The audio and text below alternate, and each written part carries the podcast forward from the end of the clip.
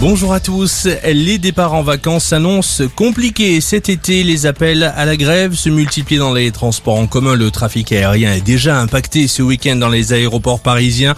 Une mobilisation lancée par des salariés d'ADP ainsi que des sous-traitants pour des hausses de salaire. Un préavis également a été lancé pour le week-end prochain, premier jour de vacances scolaires. Et puis, si vous comptiez prendre le train, attention, mouvements sociaux, trois syndicats appellent également à la grève mercredi prochain. Autre difficulté, qui pourrait venir gâcher les congés des Français, le Covid. La septième vague de l'épidémie de coronavirus est bel et bien présente sur notre territoire. En une semaine, une hausse du taux d'incidence de près de 70% a été constatée. Euh, même chose pour le taux d'hospitalisation qui est aussi à la hausse, plus 26%.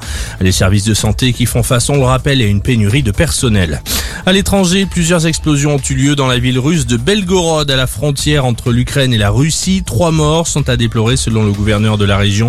Plusieurs dizaines de maisons et d'immeubles ont été touchés pour l'instant.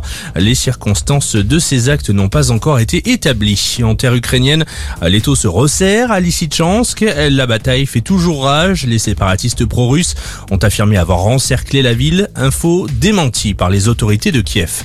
À la page des sports, la grande boucle, la troisième étape du Tour de France aujourd'hui, la dernière au Danemark, au programme 182 km entre Veil et Sunderborg, principalement du plat pour les coureurs.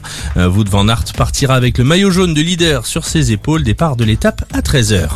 Et on termine par un mot de football. Marseille va connaître son nouvel entraîneur. Accord trouvé entre euh, l'OM et Igor Tudor, ancien international croate qui a entraîné notamment en Italie et en Turquie. Il devrait s'asseoir sur le banc des Phocéens dès demain et pour deux saisons après le départ de Jorge Sampaoli. Voilà pour l'essentiel de l'info en 120 secondes. Excellente journée à tous.